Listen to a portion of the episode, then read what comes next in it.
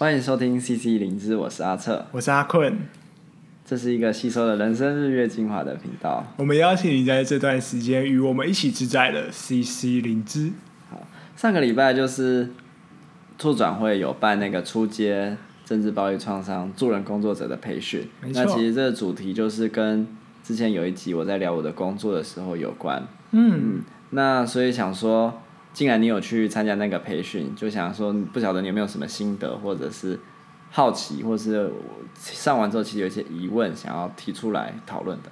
嗯，我先整理一下那天我们上课到底呃上了些什么好了。那天其实是两天周末，其实蛮累的。嗯，而且从早上九点一路上到五点半。真的，我感觉我没有上到放到假的感觉。没错，就又到了今天，昨天、今天、昨天才有放假的感觉。哦。然后第一天就是我觉得很有趣，就是他先找历史系的老师来上关于那个可能从二二八之前嘛，还是之前后开始讲历史，讲到白色恐怖，然后讲到戒严结束这样。然后我发现他们对于那个白色恐怖的终结的时间，其实都还没有一个确定的定论啦。嗯，但是跟我出生。那一年很接近，嗯，嗯，会让我有点惊讶，想说哦，原来我出生的那一年还是有一种被笼罩在白色恐怖的，就还有一点不确定性。对，嗯，那下午呢，比较多的是关于嗯见证，我觉得蛮感动。他找了一位政治受难害的前辈，虽然我很不好意思问他的名字叫什么了，他叫蔡坤林前辈。哦，对对对对对，不好意思前辈。但是 他应该不会听到，没关系。但是我觉得，嗯、呃，那堂课也很有趣，就是他花了将近全部的时间都在讲他过去成长的历史，包含他经历了日治时期，到那个呃，是中日抗战，到后面那个国民政府来台，到他最后被抓去关。其实他在前面花了。大概原本预定给他的时间都来讲，就是他到底学了什么。那其实因为我以前有听过他见证，所以其实反映了他的状态跟之前不太一样。因为我之前听他见证的时候，他真的就是讲他自己的故事而已，嗯、他比较不会去想要传达太多关于历史的资讯。可是我这次听说，就是他其实很像活历史一样，在交代以前到底发生了什么事情，然后讲很多别人的事情，而不是讲自己的事情。对对。然后你讲这其实让我想到说，诶，他这样状态的不同是什么意思呢？会不会其实是反映他现在很很急切的、很迫切的希望把台湾过去的历史传递给给，就是想要了解这些事情的人。相比于相比于前次，他可能比较像是在一个自我疗伤的过程，所以希望自己的故事是被大家知道。我觉得好像有一种。状态上不一样，因为他算是一个做过很多次见证的前辈，嗯、所以就是我们也在观察说，哎，做过了不很多次的见证，是不是见证是不是带来一种疗愈的效果？然后它会让人的一个状态不一样吗？等等。我觉得他，我觉得蛮钦佩的，就是说，呃，一开始在介绍这个呃蔡坤林前辈的时候，那个主持人就说他在前一年都还是一直在做关于人权的一个导。导览的人员就是在绿岛那个人权博物馆吗？应该是景美的人权博物馆。哦，是景美啊。对，不好意思。他也会去绿岛，但主要是在景美，嗯、因为景美比较近，他才有可能说利用假日、啊、或者他有空的时间去那边带可能去参观的人认识那个地方。嗯，我觉得对他本身，他一直其实都在处于那个见证跟在在目睹嘛，就是重复经历那段过程，就是重复的在跟别人说。这里以前发生什么事，而这里发生的事情跟他的生命是贴近的。对，所以我觉得听那段故事，我觉得到后面他他其实有，就是特别是在讲他受难那段日子的时候，他有真的变得越来越激动的感觉，就是觉得那个那个那个痛嘛，就是还是有、嗯、有在这样子。嗯、那。讲完之后，就换彭荣玉老师开始来讲关于这痛永远都没有办法消失吧？毕竟那真的就是对、嗯、对人的一种嗯。全面性的影响。对，但是呃，我这边就不不说出来，但是会后有一个蛮就是蛮温馨的小故事，就关于呃蔡坤林老师的一个小故事，这样、嗯、就是我听完之后，我觉得就还蛮窝心的。哦。对，嗯，那后续就是换彭仁玉老师是讲关于那个政治暴力的一个呃过程，嗯，就是讲为什么这呃他们要怎么做，为什么这样做的一个历程，然后之后就是我们分组讨论，然后我刚好分在其中一位家属，就是。白色恐怖受难者的家属的那一组，然后他有跟你说他是家属吗？没有，就就是那你怎么知道他是家属？因为我听他描述就知道他是家属，他就很妙，他就说：“嗯、我先不用自我介绍，因为他开始就是团体开始进行的时候，他就说他就开始当那个 leader，、嗯、然后他就说我先不自我介绍，因为明天你们就会听到我说很多，嗯、然后我就去对照他的名字跟明天的那个。” schedule，然后就发现哦，是是那个明天会来讲见证的人，嗯，这样子，哦，所以你就连起来说啊，他其实是家属这样子。对对对。然后那天也，就是我们讨论的时候也很妙啊，就是好像就讲到一个嗯一个点，我不确定那个点是为什么会这样子，但就是提到说好像嗯，对于那段历史不了解的人要来做政治创。政治创伤受难其实是呃有点困难的吗？我你说政治暴力创伤的知情，对，就是对那段历史不了解，对，嗯，那我觉得就会有点引发，像我自己就会觉得，嗯，那到底是要了解到怎样的程度？那当然，因为我其实过去并没有受过相关的呃助人的就是这方面的历史或是助人的训练，那我顶多就是从。各个以前的 YouTuber 去讲关于二二八的历史，然后每年都会听，这样子。每天都会听，每一年都会听啊。哦，每一年都会听。对啊，因为到二二八这段时间就会很多，就会很多。然后之前像是可能包含 Cheap，就 YouTuber Cheap，然后还有自己七七啊，呃，视网膜不知道有没有讲过，但就是会这样一路听，那就大概大概可以理解那时候到底是发生什么样的事情。对，然后就大概是第一天，然后就超过时间，我们就散会。嗯，哎，所以你刚刚说，就是你觉得那个奇妙是什么？就是你第一天讨论的时候，他提到说，好像如果你不了解过去台湾发生的历史，很难做政治暴力创伤的知情。然后你那时候觉得有一点，嗯、我觉得有点奇妙，就是嗯嗯，我我觉得那身份会有点怪怪的。我那时候第一个想法就是说。今天我嗯、呃，我们被召集起来，然后下去受一个培训，去帮助其他人。但是我觉得，就像彭荣玉老师说，就是呃，心理师去敲敲门这样的过程，其实心理师到底是怎么样一个角色去进入到这个位置，嗯，是一样的。那当怎么样一个角色进到这个位置？对，就是说，嗯、呃，他是以一个我要来帮助你的角色进入到这个位置吗？但是从我们长期讨论的那个状况来说，我就觉得不是这样子。就是我不是说你看起来受难了，所以你有创伤，然后我来帮你疗愈你的创伤，就不是这么简单。就是那东西很复杂，是嗯、我要用怎么样的角色来看待你的这样的经历，然后我这个角色能够发挥出怎么样的一个帮助你的过程。我觉得那个就是一个很卡的部分。就是，所以你是说，因为我们可能以往就是好像去敲敲门，然后说，哎、欸，我我来帮你。但其实好像你发现，就是在听完第一天的课的时候，你发现好像不是这样的一个位置。你不是说啊，因为我是心理师，说来敲敲门，然后因为你受难了，所以我就来帮你，而是要去找到另一个位置，是怎么用我这样的那个身份，不知道是什么，对，然后来跟他合作，然后协助他。对，那嗯，因为那天其实会有其他的，像护理师啊、物理。或职能治疗师或社工，那他们就会很快就会想到说，就是 OK，你身体上有状况，所以其实，在政治暴力创伤的一个工作里面，他们连接了长照。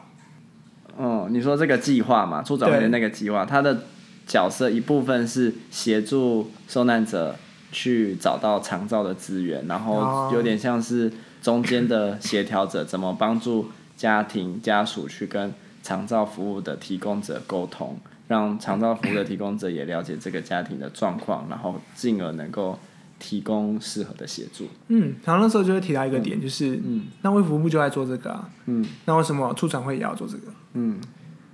就是，嗯、呃，我会后的感觉是这样，就是这些长照人员在进入家庭的时候，其实就要就要对于那段历史需要有一些知能，嗯那他才能够更清楚了解说他服务的对象经经历了什么。呃，卫福部的长照的培训好像就有这样的过程，卫福部的培训有这样的过程，听起来啊，没有、哦，怎么可能会提供这样的？就是我觉得不会去说你要去上历史课，嗯，可是他们对于个案会尝试去理解。嗯，当然这是一个基本的尝试，我们当然都要尝试去理解对对对。作为一个助人工作者，没错，就是可能呃看他家庭图然，或是看他的背景，然后他的成长。嗯，但是我觉得就像你说，就是嗯，好像就没有那个关于政治暴力受难的一个。这样的对象，这样的标签，我们要怎么样去合适的对待着他们？嗯，对啊，那个是第一天课，然后第二天课程就是一开始是王正勇委员嘛，嗯，就是讲关于他们促转会在做什么，嗯，然后原住民，然后下午是立行基金会，之后就会是我们的一个分享和讨论。嗯，我觉得。我整天两天参下参加下来，最可惜的就是，我觉得他好像想要促进跨系统之间的合作跟讨论，和一起脑力激荡去想出一些办法，让我们可以知道我们用什么样的切入点来协助我们，呃，过去这些受难的朋友们。嗯。但是那天其实我们讨论的时间非常的少，都被吃掉了。对，然后讨论的第一个，我不知道是不是只有我们这一组啊，但讨论第一个就是先介绍我对于。过去政治创伤的知情程度到什么什么样子？怎么介绍这件事情？就是呃，像是嗯、呃，我刚好就，呃，举个例子啊，可能就有人说是我是受难者的家属，嗯、或是呃，我过去对这个历史大概是从什么时候开始发现，或是我是从可能太阳花学运的时候才开始重视那个历史什么的。哦、我想说，哎、欸，呃，是是这样吗？就是彼此。先揭露自己对于政治的那个知情的程度，嗯，然后来作为说我可以在这边谈的一个标准吗？还是怎么样？嗯、我就觉得、嗯、听起来怪怪的。对，可能是我感受到或是我的想法怪怪的，但是嗯，我会觉得好像会有一个资格在那里。嗯，会不会是你那一组的组成，就是让你会觉得好像你跟他们不一样，会有这种感觉吗？不一样吗？嗯，不一样。我觉得不会到不一样，就是各个领域都有，智商的、临床的、护理的、长照的、职能物理的都有。嗯，但是你说不一样吗？嗯，我觉得 有部分的人对于那个促转会所讲的事情，他们并不是全部都认同。嗯，呃，那个认同不是指说他们为什么想要做政治暴力创伤。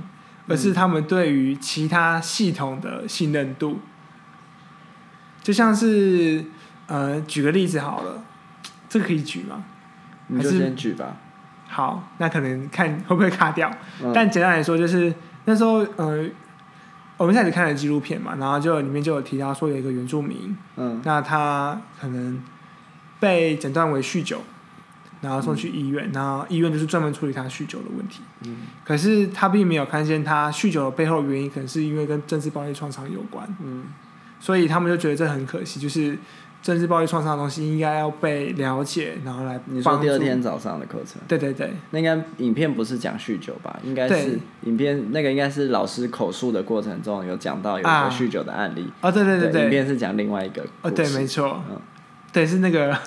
然 后，曾 有委员都讲的案例，嗯、然后我们就会说，嗯，他不了解医疗体系，就是医院的伙伴就就会这样描述，就是可能并没有像委员说，说王王委员就他他就会觉得王委员是不理解医疗体系，所以才会说这样的话。对，那可能就没有真的去，呃，可能因为时间的关系啦，所以王委员并没有办法这么。细节去描述每一块每一块，但是在那个简化过程中，就会出现一些不信任跟那个好像在对不同系统的攻击这样子。嗯，所以你觉得那一天对话的效果不彰是像这样，就是对，其实大家不是真的去理解彼此所站的位置，而是当一个人在诉说自己的位置的时候，就好像有人会觉得自己被攻击到了。嗯，呃，我就会有这种感觉，然后那种感觉就是时间真的太短了。嗯，就是可能我就讲一句话，就是说我的背景是什么，那，嗯，我觉得我可以做到什么，嗯，然后这样就结束了，然后就换另外一个人。然后就因为轮完一轮时间就到了，这样。对，有时候还轮完一轮时间就到了，对啊，嗯、可能因为人真的太多，然后时间又很短，所以其实讨论效果真的是不够。所以嗯，我觉得那个真的研习来说，我觉得是可以认识到很多，那也更贴近呃，一个是历史，然后一个是受难者嗯。的经验，然后受难者的家属的经验。嗯，但是。我觉得以一个跨系统合作的过程，我会觉得，嗯、呃，好像时间真的不够，就是没有办法真的去了解不同的系统他们在工作上面的状态。嗯，这就让我联想到，你最近有看到那个关于泰鲁格心口师对于心理师角色的位置的想法吗？不是很确定你说的。嗯，是，就是我是看到一。不知道是不是智商还是临床，就是那个叫郭立安，郭立安是智商。啊啊，我自己都不知道他是谁，太大太糟糕了。那就是他就是去开关于新口市的会议，是讲那个泰鲁格政治，那个不是泰鲁格不是政治创伤，泰鲁阁他也是一种政治，为什么会有那么 官僚的事情发生，然后最后导致意外不断的发生，很多都是人为可以预防但都没有做的，其实也是政治，对，是政治没错，但。今天先把政治先搁置，但是就就是去他们就心口师市长就在想说，就是呃，心理师好像真的在这种那个大型的受难事件里面，其实角色位置是很诡异的，然后也没有什么效果或效用在，然后就是意思是说可能吵着要资源，我我有点忘记内容是什么了，但我感觉起来就是他不是很理解心理。助人工作专业的部分，嗯，我觉得对啊，就是在这个案例，听你这样讲啦，就是在这个案例是，嗯、我觉得在很多案例都是，因为心理师做的事情就很难去做量化上的评估，然后很难说要多久，我没有办法预期告诉你说，我今天跟他谈十二次，十二个小时之后呢，他就会变成一个 well being 的人，不会再、嗯、不会再觉得难过，不会觉得伤心，就不可能嘛？怎么可能？对嘛？但是其实人们就是对于这心理师有这样的期待，比如说你看泰鲁格事件，如果他因为看目睹了一些事情，觉得会有创伤的反应，会晚上睡不着觉，会做噩梦，会回避那样的情境。但可能他每天工作需要搭大众交通运输工具等等，那他就会期待你说啊，那是不是跟心理师谈了十次、八次、十二次之后，诶，他就都敢做了，他敢搭这些事情，不会再觉得难过了？怎么可能嘛？对不对？可是大家就觉得期待是这样，然后但你没有。去定出一个很明确、很清楚的目标的时候，他会觉得，那你要做什么？可是这样子，我就反过来问了，嗯，如果说目标就是让他愿意再回去搭火车，让他可以生活正常，嗯，那为什么你十次、十二次不够？嗯，但因为我们不知道每个人的状态在哪里啊。嗯，那你今天就叫我去定，好像每个人都要走一样的过程，然后经过一样的事情，他就会成功有效。就其实很奇怪啊，他完全忽略了每一个人是不同的这件事情。就你说医疗处遇，也许可以说，哎，身体的复原大部分都需要五到七天这样子，然后就是五到七天后，我们就是可以看到伤口改善等等。但心理的复原的过程，它涉及的东西太复杂了，就是每一个人过去的经验不同嘛，所以他在因应创伤挫折的时候，他会有的反应跟应应模式用的资源就不一样。有的人可能其实你什么都不用做，三个月后他就好了。嗯，但有的人你即便做了很多，他还需要两年的时间，他才比较好。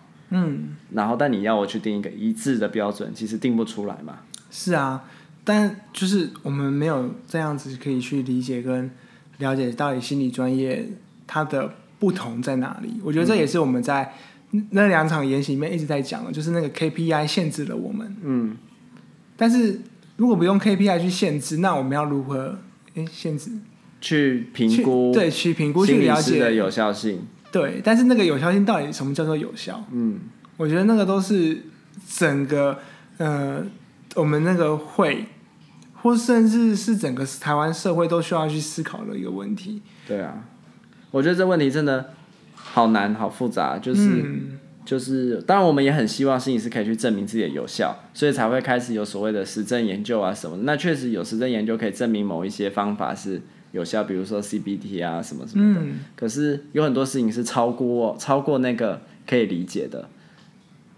对，然后而且特别是我们都知道，心理治疗其实最有效的关键性在于关系。对。那可是关系这件事情怎么去量化？嗯。然后又怎么从关系这件事情去推定说哦，因为有这段关系，所以所以你促成了什么改变？我们根本没有办法归因于是不是因为这段关系。嗯，没错，我觉得 这跟我在学校工作很像啊，就是如果跟我的学生关系够好，像其实我们可以避免很多问题。对啊。对啊，但就是那个关系到底怎么样去？被看见、被理解，好像嗯，台湾社会就会有一种，就是那就会变成是有出事出事了才会看见它的重要性。但这种关系好，然后没出事，就会逐渐被别人所轻视，嗯，然后就忽略，就觉得 OK，你们其实没有帮助到什么，因为你们就是跟学生就是就是在那边聊天啊，建立关系，呃。聊天建立关系，没错，我们就是在做这些事情，可是好像就是没有在做什么专业的东西。嗯，但其实专业的东西一直都在里面，就是很很隐微的地方。他其实你为什么可以跟他建立这样的关系？嗯、你别人建立不起来，对啊、其实这就是一种专业嘛。可是大家会觉得看不到。对，可恶，实在太神奇了。对啊，所以其实说，呃，不管是我们这次在泰鲁格这个事故上看到的事情。嗯或者是就心理师扮演的角色，或者是我们在政治力暴力创伤这个主题上，我们都都其实会发现，其实心理师还是有发挥它的功用在，可是那个功用很难被一般不是这个专业的人所看见、认识，甚至我们也很难去跟别人说，特别是我们在跟个案关系上，其实有保密的规定的。嗯，那然后那个专业性本身其实就基于就是那个建立关系的过程，其实本身就是了，因为你看为什么我们可以建立这样的关系，别人好像。没有办法建立起来嘛？嗯，那其实真正暴力创伤也是，就是你那两天也讨论了，好像也讨论很多关于建立关系这件事情。对，嗯，那不晓得关于这件事情，你还有没有什么要补充的吗？你觉得？嗯，我觉得那天还有那种比较大的感觉啦，就是嗯，现在现在刚刚我们提到，就是我们轮番一轮去证去表述我们自己跟这个这段历史，然后对于这段历史的一个背景。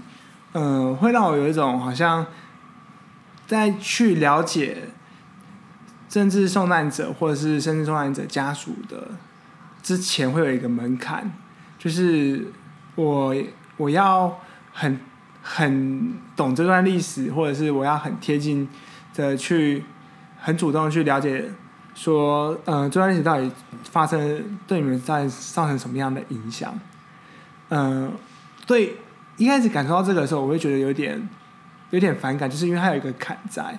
然后我想要去了解你们，但好像会有一种资格资格的状况。但我也可以理解说，就是因为我觉得那个东西就是讲他们会很希望别人可以了解，可是他们在讲的过程之中，或是在还没讲之前，可能会受到那个之前是受到国家机器的。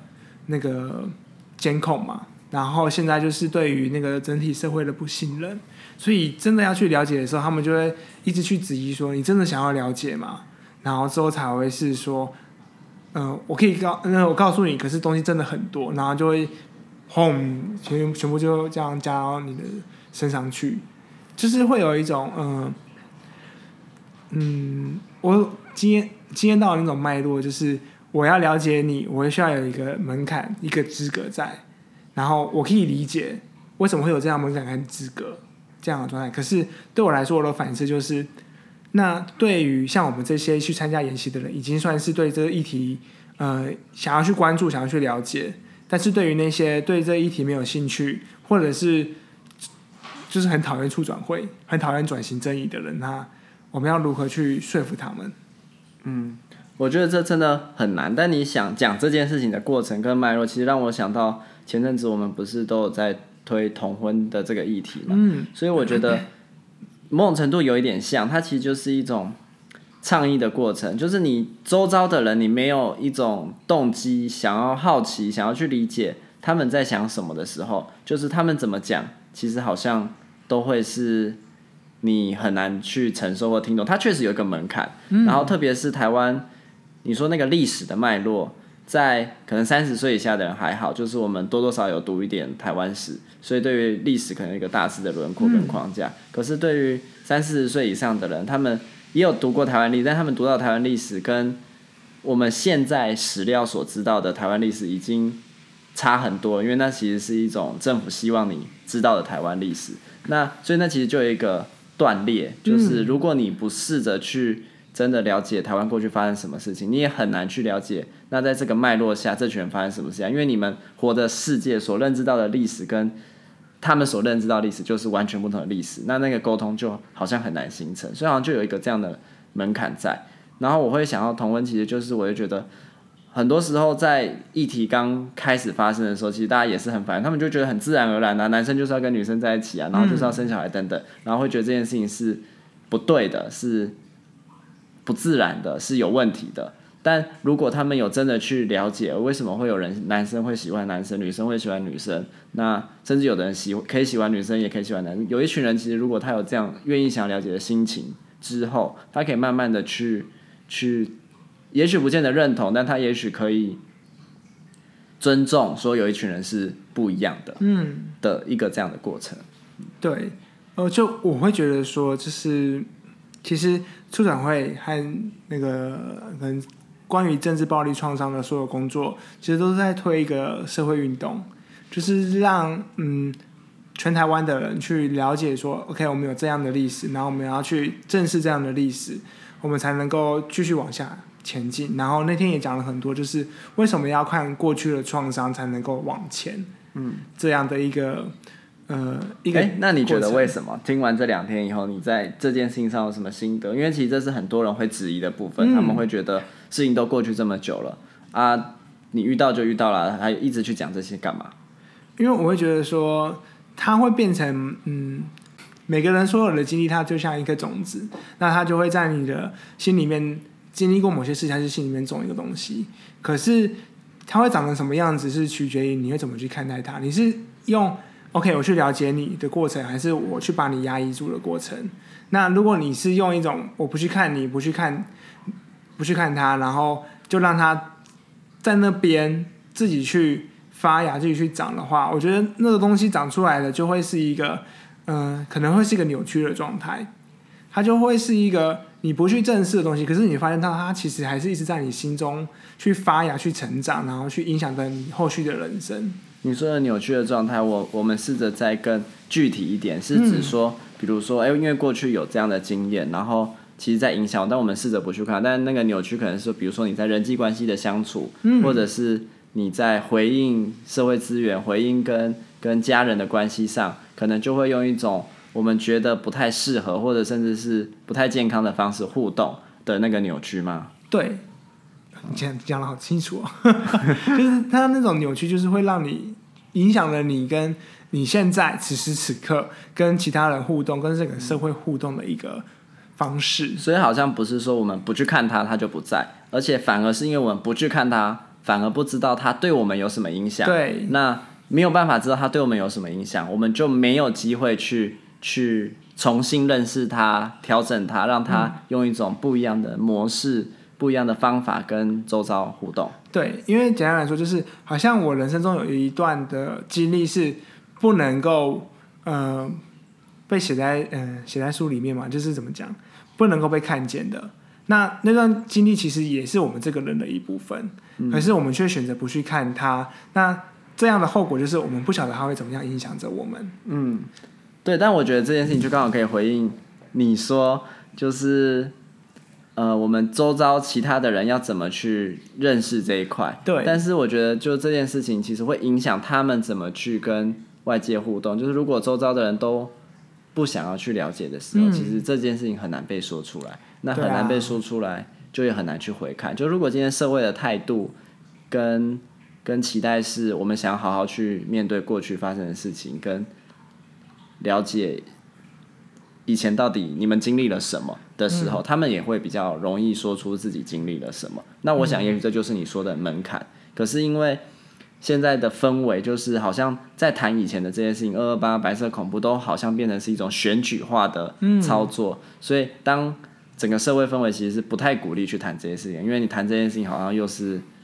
你是蓝绿斗争，对，然后在撕裂社会等等。嗯、可是当社会氛围是这样的时候，那那个疗愈的过程，或者是奠基台湾历史的。厚度的过程就很难去累积。对，我觉得就像一个伤口吧，如果你没有去处理里面，它里面化脓，你怎么会知道？嗯，你要把它剖开，然后好好的做清创，然后再把它缝起来。嗯，那伤口才会有愈合的可能。嗯，那在台湾现在这样的社会风气跟现况下，你觉得要怎么去慢慢的打开大家愿意针对这块事情的认识跟了解？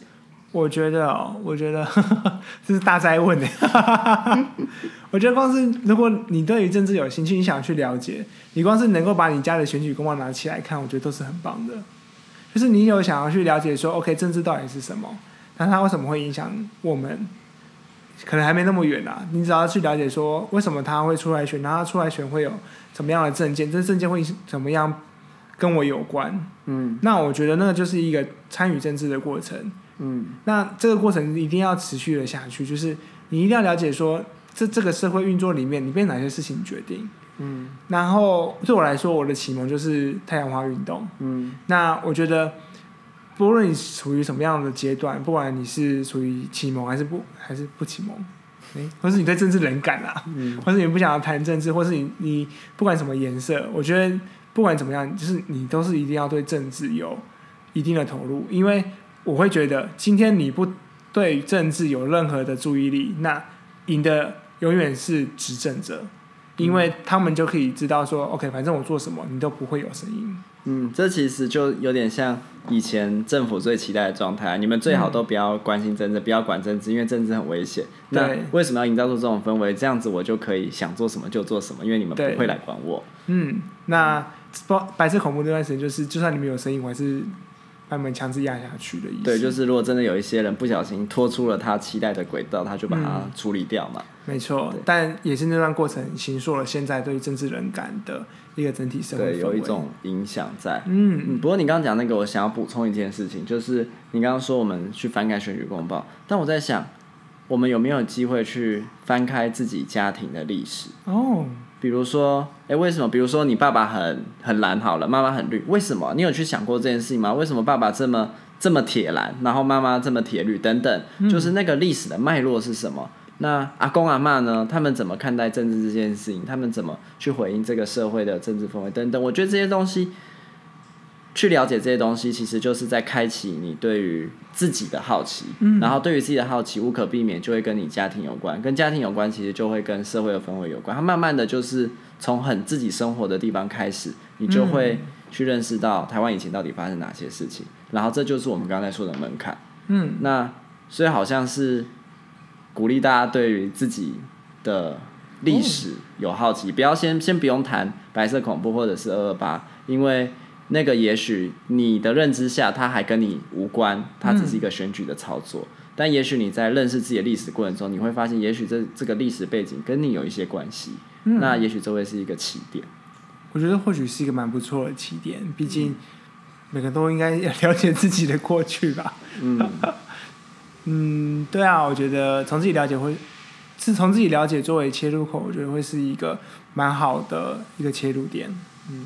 嗯，好啊，那就今天也谢谢你跟我分享，就你参加完两天的的一些心得啊感想，然后我们也试着在这边做一些更多的讨论，因为那一天在课堂上确实比较没有对讨论时间太少，讨论而且我们也不同组，所以没有机会讨论。但是今天我们就有机会分享一下这个心得，也算是把我们走过的路留下一个具体的记忆点，跟好像从中可以得到一些心得这样子。嗯、也或许我们还会继续走下去哦。好，那我们今天就到这边，谢谢大家。